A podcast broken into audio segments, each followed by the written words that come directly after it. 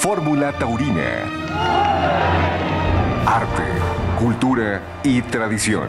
Todo lo que rodea a la fiesta brava con Alejandro Silvetti y Heriberto Murrieta en Fórmula Taurina. Aquí comenzamos.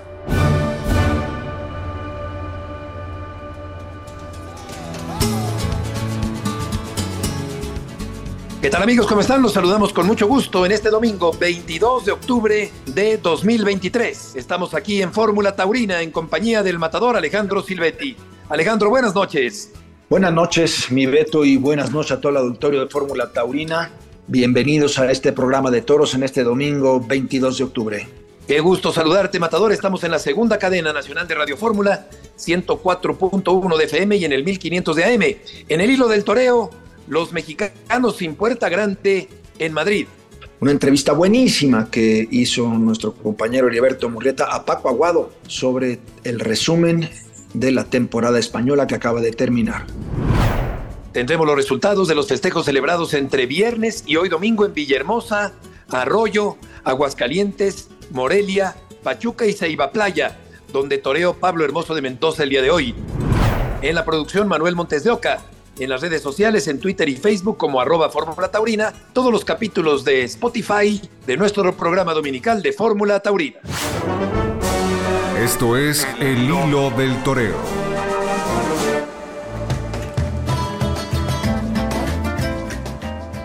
En el hilo del toreo, la actuación de los mexicanos en la temporada española que acaba de terminar y lamentablemente ninguno de los que actuaron en la Plaza de las Ventas de Madrid logró abrir la puerta grande de la Plaza de las Ventas. Dimos puntual seguimiento cada semana aquí en el programa de los toreros mexicanos, de cada actuación de cada uno de ellos.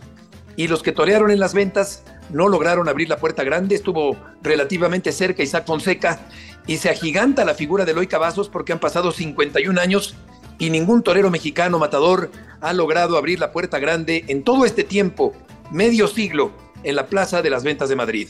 Así es, hombre, una lástima, una lástima de verdad. Eh, y me gustaría de todas maneras para que gente de, de Fórmula Taurina conozca todo lo que pasó con, con nuestros compatriotas allá en Europa, hacer un, una referencia primero numérica, que sería el resumen de lo que ha pasado allá, ¿no? Eh, encabeza la, vamos a decir, si es que pudiese llamársele un escalafón eh, de mexicanos en España o o en, Europa, lo encabeza Isaac Fonseca con 13 corridas de toros, tres de ellas en plazas de primera, con 18 orejas y 30 toros lidiados. Le sigue Leo Valadez con 12 actuaciones, seis de ellas en plazas de primera, con 9 orejas y 25 toros lidiados.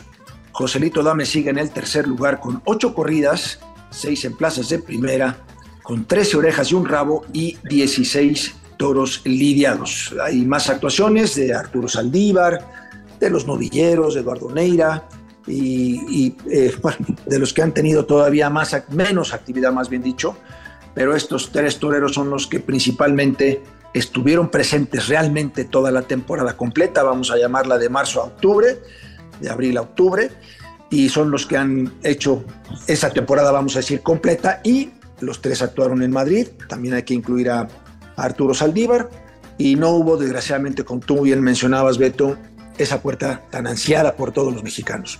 Exacto, qué buenos datos mencionas, Matador, porque nos dan idea del panorama de los mexicanos en esta temporada española que acaba de terminar. Lo primero que yo destacaría en este hilo del toreo es que han mejorado las condiciones y son más frecuentes las actuaciones de los toreros mexicanos en España. En este sentido, creo que se ha ido avanzando un poco en tus tiempos todavía, Matador, cuando eran los años 90, las eh, oportunidades escaseaban, era muy difícil entrar en los carteles, las condiciones del ganado eran complicadas. No es que sean ya del todo favorables, pero me parece, Matador, salvo tu mejor opinión, que ya han mejorado las condiciones. Por ejemplo, Fonseca con una corrida de Núñez del Cubillo, que a final de cuentas no se lidia, pero se parcha con ganaderías importantes, pues no deja de ser eh, una circunstancia mucho más favorable que las que tenían los toreros mexicanos antaño en ruedos españoles y concretamente en Madrid. Eh, esta otra parte, ¿no? Que son toreros que prácticamente están hechos en España. Yo creo que a partir de, de, de Joselito, que fue el que desde novillero empezó a ir a España, Sí. Y en este caso el mismo Leo, Fonseca ni se diga, ¿no? Pues de, de, Sin Caballos, de Becerrista, eh, miembro de escuelas taurinas allá, pues ellos realmente eh, se hicieron y se, y se metieron y le han dado toda la importancia a estar, ahora sí que de marzo a octubre en la temporada española, estar presente, estar preparado, estar compenetrado con el toro, ¿no? Y yo creo que el más cerca estuvo de poder abrir esa puerta grande definitivamente fue Leo Valadez en su actuación en la Feria de San Isidro. La primera oreja cortada, el primer toro, desgraciadamente el segundo toro eh, se estrelló en, la barrera por un banderillero que le dejó hacer hilo con él y tenía seguramente la posibilidad de hacerlo y desgraciadamente la suerte y el destino mismo pues no se lo permitió, ¿no? Si a partir de eso sumas también esta última actuación el 12 de octubre de, de Isaac Fonseca en el que tuvo ese primer toro bolero extraordinario de, Toros de Cortés, que sinceramente yo creo que era un toro para haberlo conseguido, pero desgraciadamente por situaciones que pasan en el toreo y, y por lo que hemos ya platicado aquí mismo con todo el auditorio de Fórmula Taurina, pues se fue esa oportunidad, ¿no? Sí creo de todas maneras, vale la pena reflexionarlo, ¿no? Los mexicanos han estado presentes en esta última temporada, pues principalmente por la gestión del senador Pedro Aces, que está participando activamente en la sociedad que maneja la Plaza de Toros de Madrid, que es Nautalia. Él, está presente como, como socio, es el que ha pedido la actuación de todos estos mexicanos, es el que ha abierto esa puerta. Yo sí creo que lo más importante es reflexionar en primero es que no se quite esa, esa ayuda, pero también esperar que con las actuaciones que hubo, porque sí creo que lo de Saldívar fue valentísima la actuación, la actuación de Valadez con el corte de la oreja, la actuación, hombre, accidentada, si tú le quieres poner con esta última actuación de Isaac Fonseca, la voluntad grandiosa que Joselito puso también con ese, esa, esa actuación en San Isidro, yo creo que hay manera de que los mexicanos puedan volver, porque hay otros que no han ido, que sí, se, que sí están hechos allá. ¿eh? El caso de Diego San Román, por ejemplo, que puede volver a España y que se hizo él desde, desde antes de vestirse de luces, cuando renunció a andar ya en las motos de cross, se quiso poner ya como profesional el toreo, ese es uno de los muchachos que también puede, que está abierta la puerta, que es lo que esperamos, que todo lo que ha pasado en favor de los mexicanos y la presencia de los mexicanos, el turismo que va a haber a sus toreros mexicanos, todo lo que pasa alrededor de la Feria de San Isidro con, con la presencia de los mexicanos en esos carteles, yo creo que no está manchada. Yo al contrario, creo que está este, no triunfal, no hay esa puerta grande que es lo que hemos iniciado por estos cincuenta y tantos años, pero sí creo que hay una, pues hay un estandarte muy, muy, muy profesional, muy de bien. Hombre, pueden pasar cosas como han pasado, ¿no? Pero finalmente yo creo que la ayuda y la posibilidad de lo que se ha dado y esa ayuda que han hecho, esas actuaciones, esa ayuda que se va a requerir para que el año que entra, que es lo que yo creo que tendría que tener continuidad de la presencia mexicana en San Isidro, en San Isidro y en Madrid. Pero sinceramente yo creo que esa, esa ayuda que han dado ya con estas actuaciones los mexicanos, pues también le permite la posibilidad que vayan. Ahí tenemos jóvenes, ¿eh? Está Héctor Gutiérrez, que también sabe andar allá. Sí. Está Miguel Aguilar, está el propio San Román. Hay toreros que sí conocen esa fiesta, que sí están conectados, que se han hecho allá y que, tienen manera de, estar presentes y que les pudieran dar la oportunidad de en San Isidro, tomando en cuenta lo que ya sabemos, ¿no? Que no habiendo confirmado alternativa en Madrid, pues tendrán que ir de primeros espadas y todas las cosas que yo creo que en este, en este 2023 estaban bastante superadas. Necesariamente tienen que hacer la trayectoria, tienen que hacer la confirmación de alternativa en Madrid, matar ese primer toro tan difícil y tan complicado que es hacerlo para triunfar. Pero finalmente yo sí creo que lo importante aquí es la continuidad, que pudieran seguir ellos asistiendo, seguir otros y que no dejáramos para que no haya esas lagunas, que sí las hubo antes, como tú mencionabas, eran otras oportunidades, efectivamente sí, pero también hubo épocas en las que no había presencia mexicana en España y en Madrid. Y eso es lo que yo creo que ya no deberíamos de perder a partir de ahora. La llave la, sigue teniendo el senador Pedro Aces, pero también hay que sumar la voluntad de los toros mexicanos para no dejar de ir y de tener esa presencia y de insistir hasta conseguirlo. Totalmente de acuerdo. Y si sumamos las actuaciones de los tres mexicanos más activos, son 33 puestos, 33 oportunidades eh, por parte de los mexicanos, que fueron principalmente Fonseca, Valadez y Joselito Adame.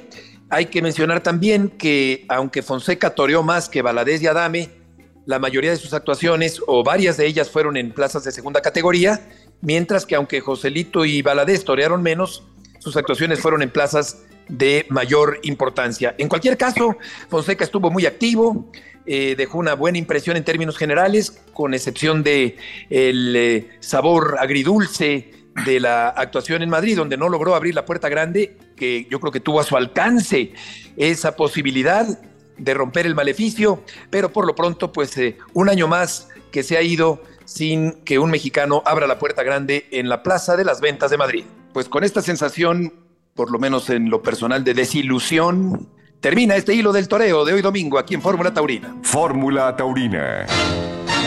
Cuando llegues a Madrid, morena mía, voy a ser temperatriz de lavapiés y alfombrarte con claveles la gran vía y a bañarte con vinillo de Jerez.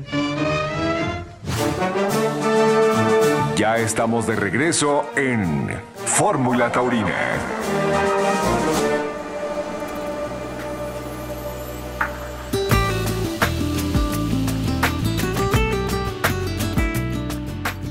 Esta noche aquí en Fórmula Taurina, Paco Aguado para platicar acerca de la temporada española que acaba de terminar. Paco, mucho gusto en saludarte y mi primera pregunta sería, ¿qué te pareció lo más destacado de la temporada española que acaba de terminar? Hola Beto, es un placer estar de nuevo en contacto con vosotros y bueno, habría que hablar muy largo y tendido. No ha sido una temporada muy lucida, la verdad. ¿eh?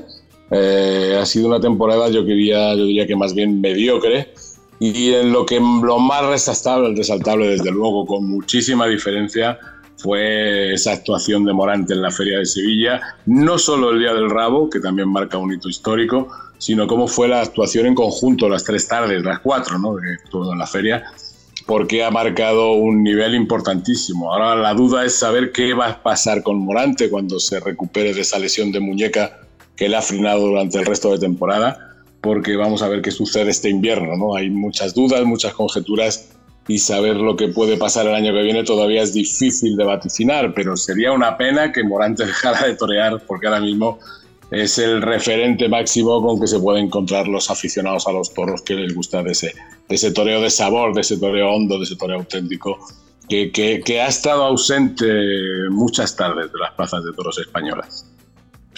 ¿Cuál consideras, Paco, que fue la revelación de la temporada? Pues mira, la revelación sobre todo ha llegado al final, aunque venía apuntándolo ya desde, desde meses antes, pero la actuación de Borja Jiménez, también sevillano Borja Jiménez, en la feria de otoño con la corrida de Victorino Martín, fue de las más redondas que yo recuerdo de un torero en los últimos años en la Plaza de las Ventas.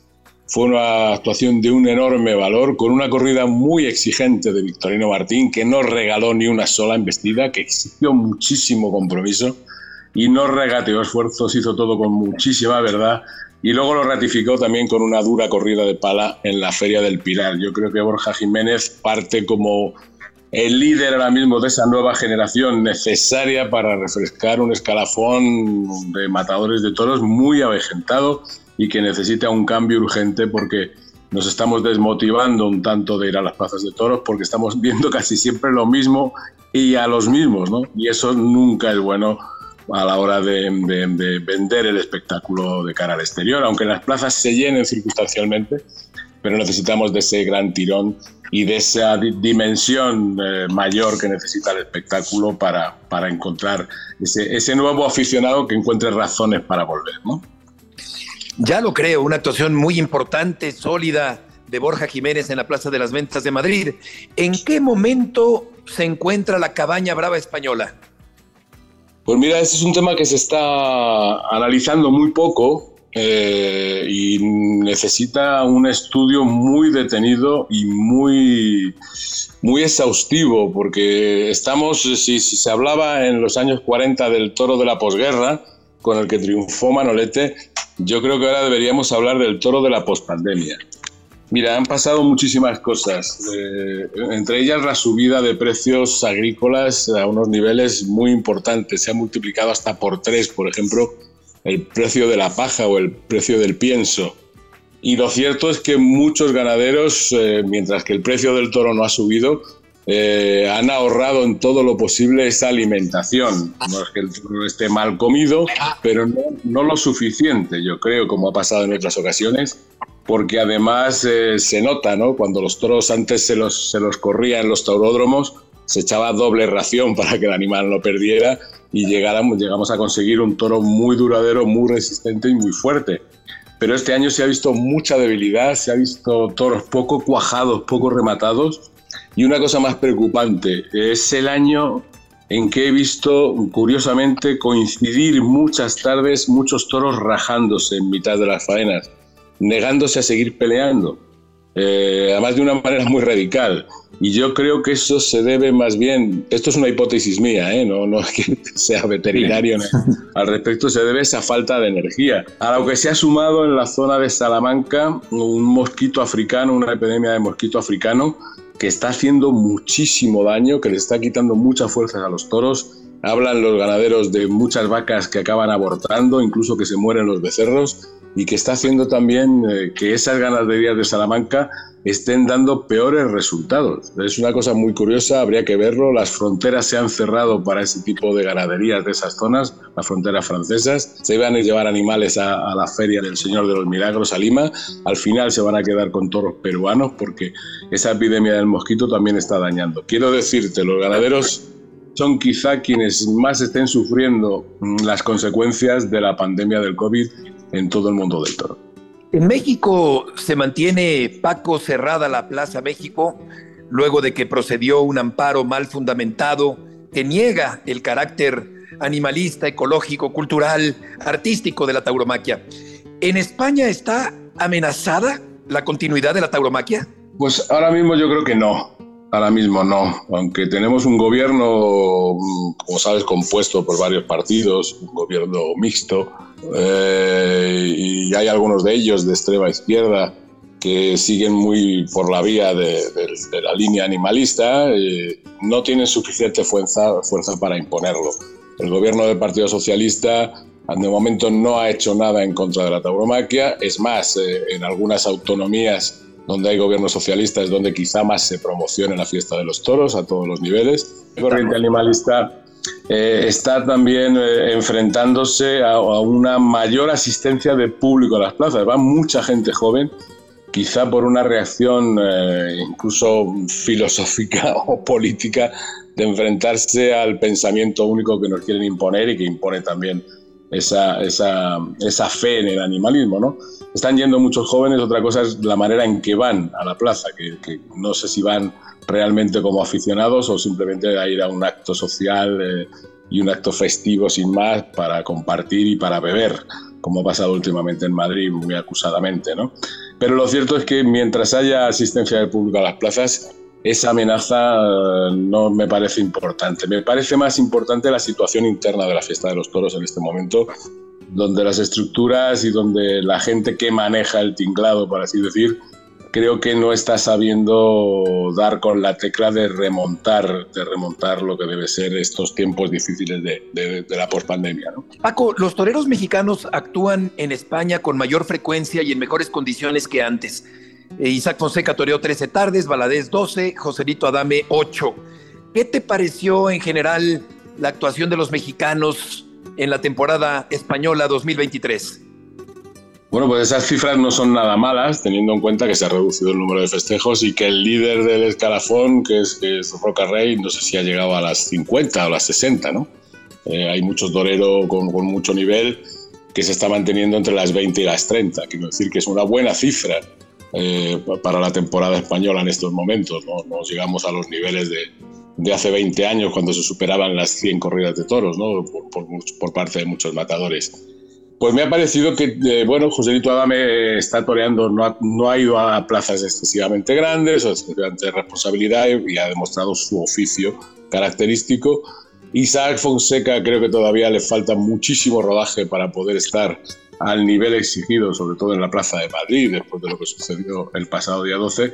Y creo que la, mejor dimensión y el mejor momento y las actuaciones más prometedoras y más redondas han sido las de Leo Valadez, con diferencia. aunque se habla también mucho eh, de varios eh, novilleros que han pasado estos, en las fechas del verano por las ferias de, novilladas de los meses de, finales de agosto y septiembre, y se habla de varios, entre ellos de Aloy, hablan, que hablan auténticas maravillas. Sí. Yo no, he podido verlo todavía, pero gente que, que de plena confianza me habla de, una extraordinaria dimensión que está ofreciendo. Ya lo creo, tiene valor, tiene técnica, tiene dimensión. Aloy puede ser un eh, torero importante mexicano el día de mañana.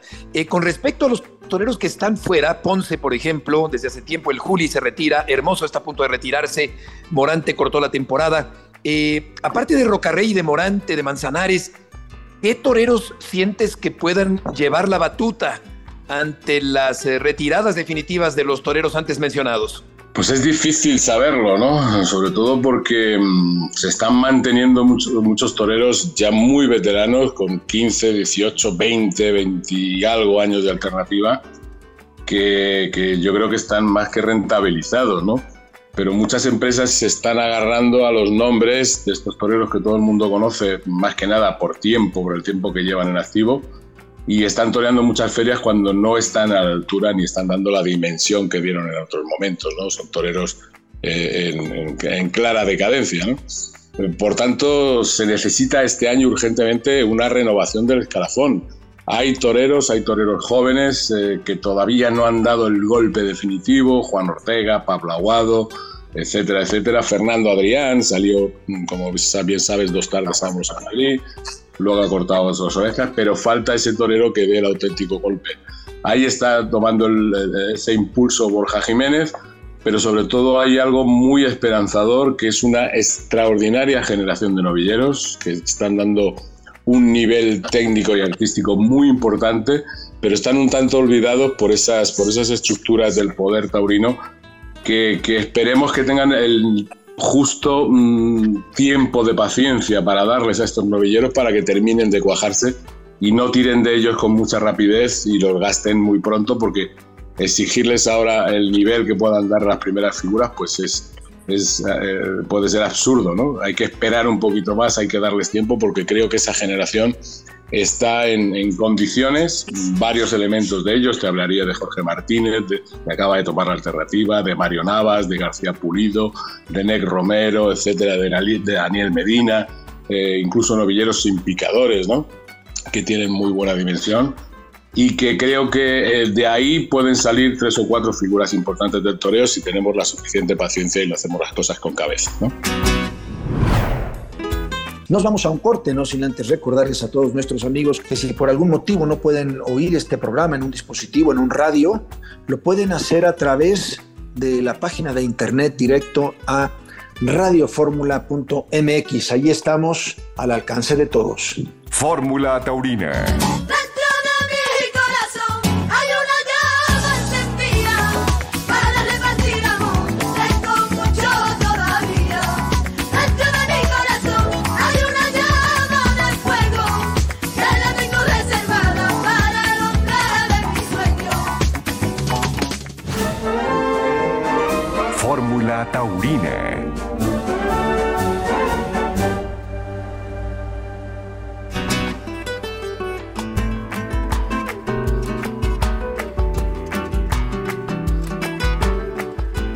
Vamos ahora con la entrevista y los comentarios de Paco Aguado sobre todo lo que pasó en la temporada española en Fórmula Taurina. Eh, Paco, en estas eh, desconcertantes idas y venidas de José Tomás, el torero de Galapagar no toreó en 2023.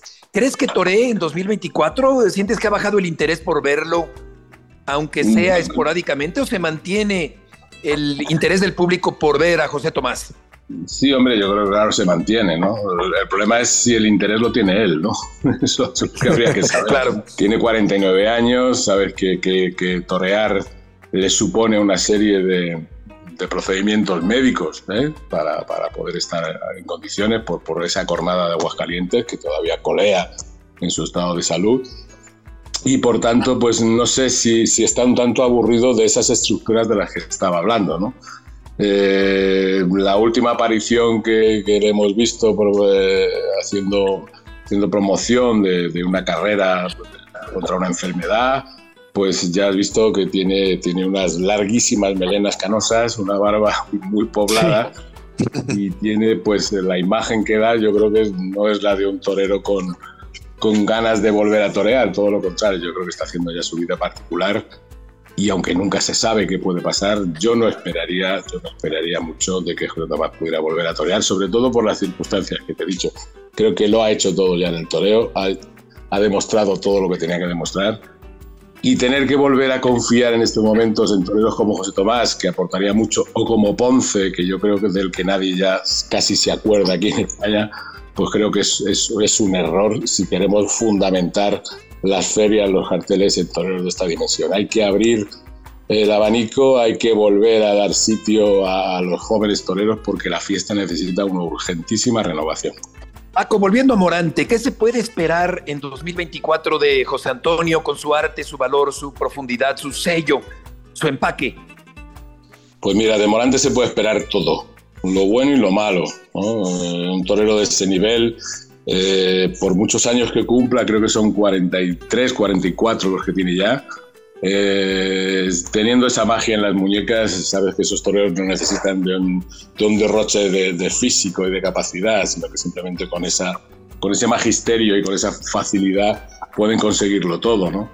Yo creo que Morante necesita, necesita el toreo que Morante siga en activo porque es ahora mismo un referente fundamental para las nuevas generaciones. ¿no? El toreo, por esa por esa situación de las estructuras taurinas donde, donde bueno, pues se fomenta casi un toreo funcionarial. Eh, estamos viendo, se ha visto muy claramente este año, que muchos toreros, eh, sin ganar los dineros antiguos, pero sí con la seguridad de seguir toreando porque están en casas grandes que proceden a intercambiárselos para montar sus ferias, pues tienen una actitud casi funcionarial delante del toro, ¿no? a la ley del mínimo esfuerzo. ¿no? Y Morante es todo lo contrario. Morante pues, podrá estar mejor o peor con un toro, podrá abreviar con un toro malo, pero también podrá hacer un esfuerzo con un toro malo, como lo hemos visto, y hacer faenas memorables e inenarrables. ¿no?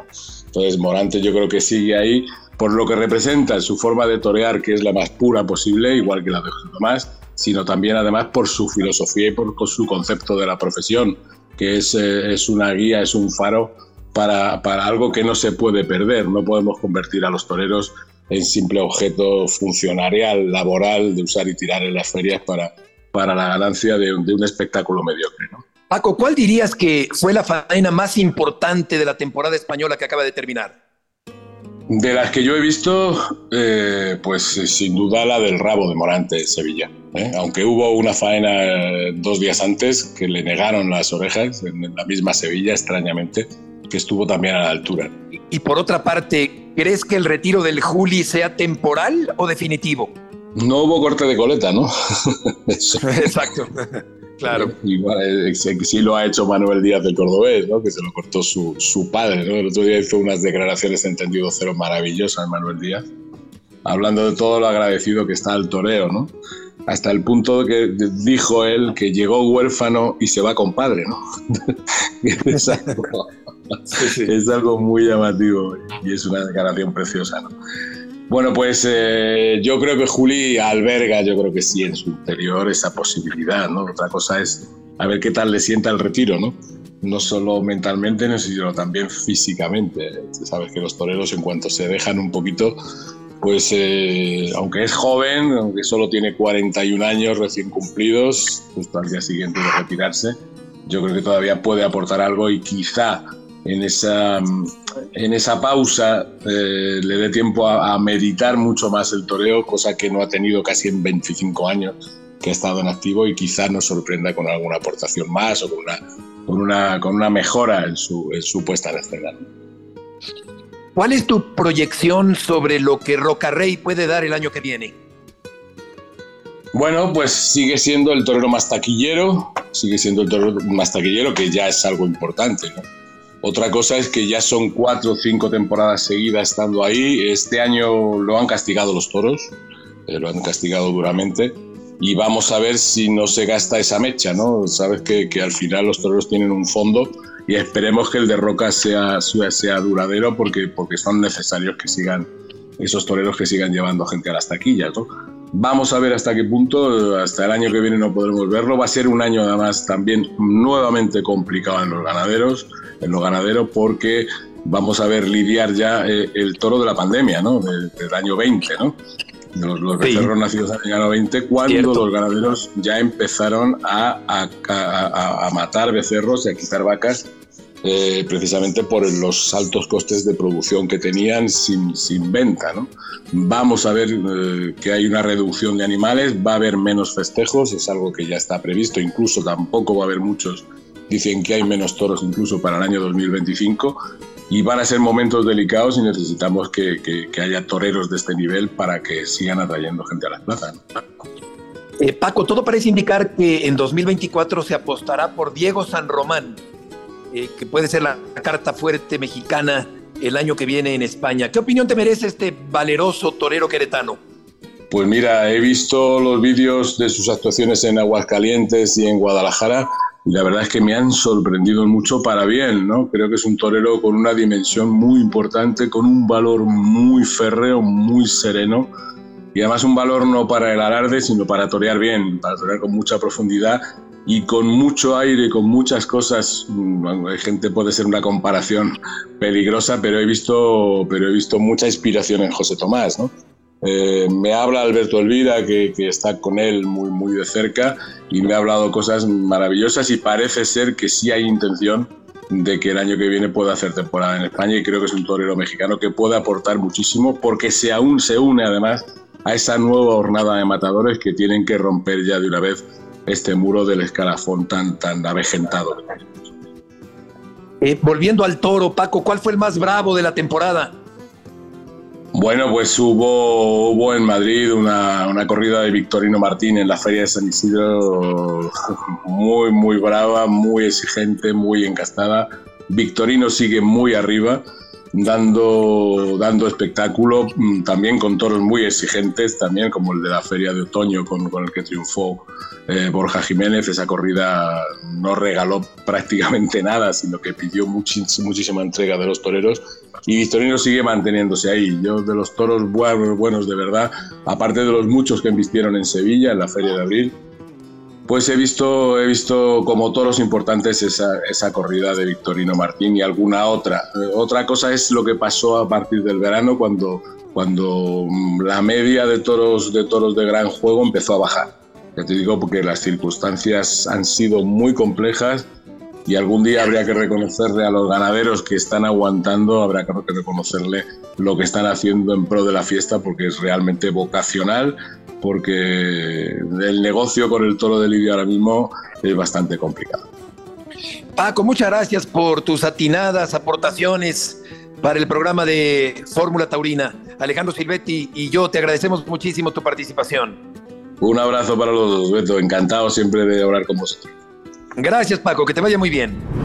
Extraordinaria entrevista con este resumen de todo lo que pasó en la temporada española. Vamos ahora a un corte, no sin antes, amigos, recordarles y si no pueden escuchar este programa a través de un radio en FM o en AM, lo pueden hacer a través del internet en nuestra página de radioformula.mx. Fórmula Taurina. Y quiero cantar contigo hasta la. Y quiero que recuerdes que todo lo que canto es parte de mi vida y a mi corazón le duele puede ser que nos veamos otra vez con otros ojos no lo sé y tú no digas nada. Puede ser que nos veamos otra vez. Ya estamos de regreso en la Fórmula Taurina ¿Qué pasó? ¿Qué pasó en el ruedo? Los resultados de Fórmula Taurina Antes de dar los resultados, lamentamos la muerte de Paco Camino Gaona. Pelotero era el nombre del novillo de San Martín, indultado por el capitán el 9 de octubre de 1977 en la Plaza México, antológica faena del hijo del calecero. Pelotero se llamaba el novillo, así lo bautizó Paco Camino Gaona, que en aquellos tiempos jugaba béisbol en una liga capitalina. Tenía Paco 13 años en aquella época. Era hijo del legendario diestro sevillano Paco Camino y de Norma Gaona, hija del doctor Alfonso Gaona, a la sazón empresario del coso capitalino. Torera de aficionado práctico, novillero y matador nunca quise ser. Es una profesión muy difícil, donde de mucho sacrificio, sobre todo de mucha disciplina. Yo creo que la fiesta de todos es un arte. Yo comparto la opinión de que sí, es un arte. Los que quieren ser toreros, que es una profesión de mucha disciplina, de mucho sacrificio, que van a tener que dejar muchas cosas para tenerse que hacer toreros y ser gente seria, gente honesta y profesional. Murió Paco Camino el eh, sábado. Enviamos nuestro pésame a su madre Norma, su padre Paco Camino, su esposa Cecilia Delgado y su hija Vanessa Camino Delgado. El pasado viernes en Arroyo, novillos de distintas ganaderías que dieron juego variado, el de Dearo fue el ganador del concurso de ganaderías. Emiliano Osornio en solitario, ovación tras aviso, ovación, oreja y ovación. Hubo una cornada en el muslo derecho al subalterno Claudio Montiel. Vamos con José Luis Valiente, que tiene la crónica de la encerrona. ¿Qué tal, Matador, Beto, amigos de Fórmula Taurina?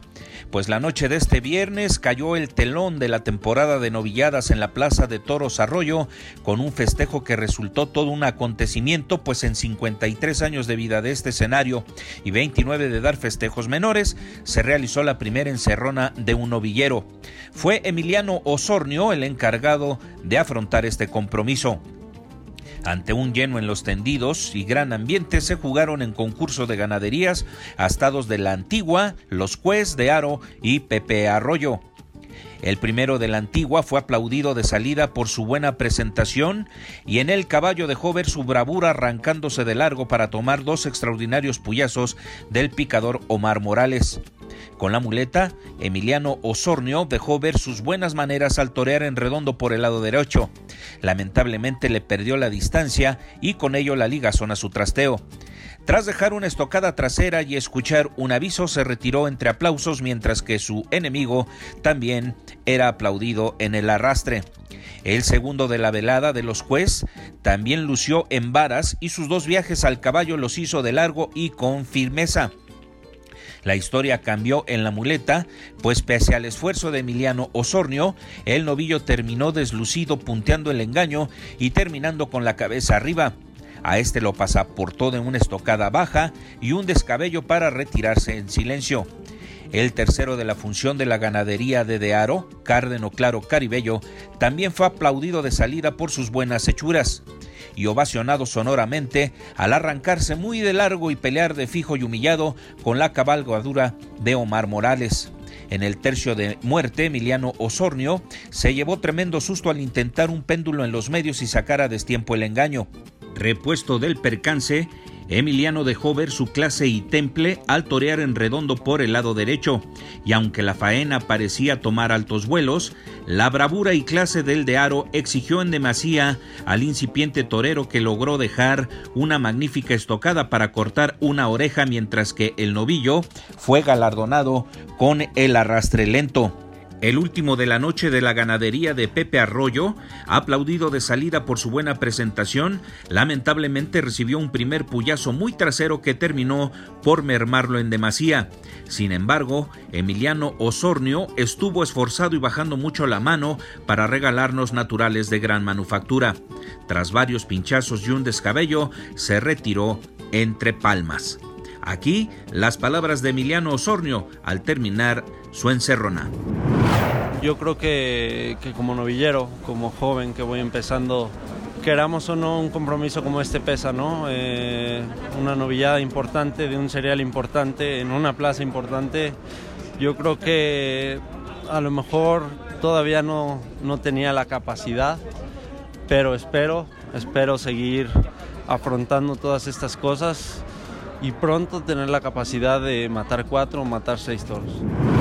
Para el próximo año, la empresa de Pepe Arroyo tiene contemplado iniciar la temporada en el mes de julio y dar entre 8 y 12 festejos. Hasta aquí mi reporte, gracias, buenas noches y hasta la próxima.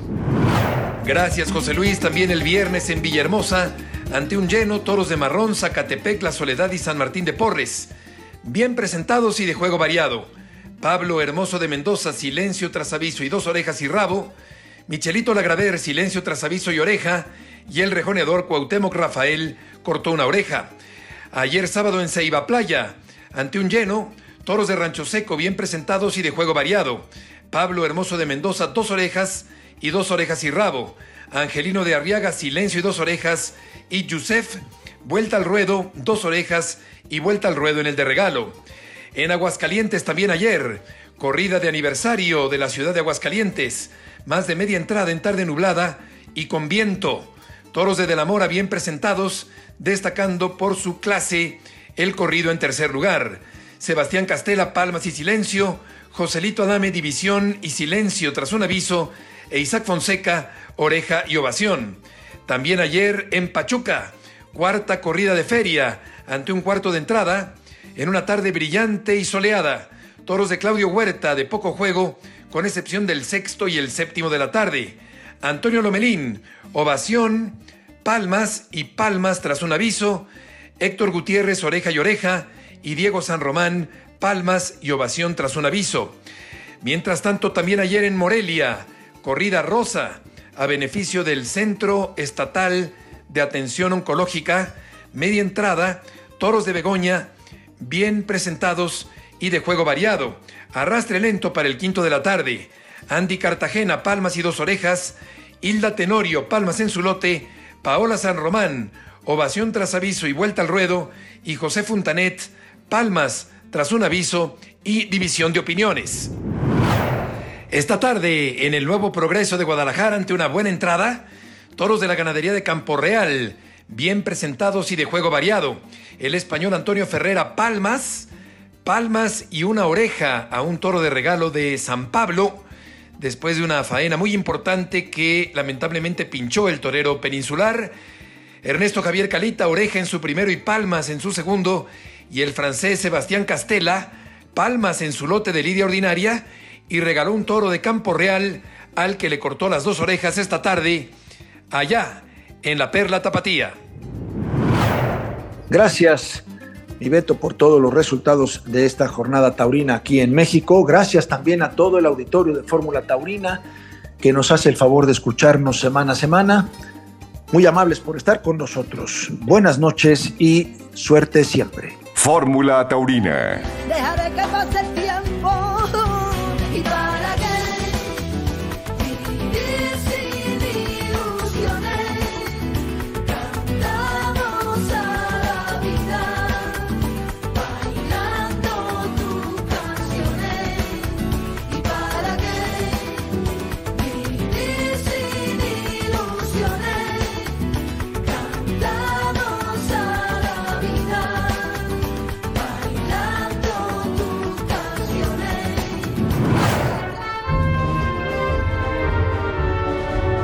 El público salió toreando.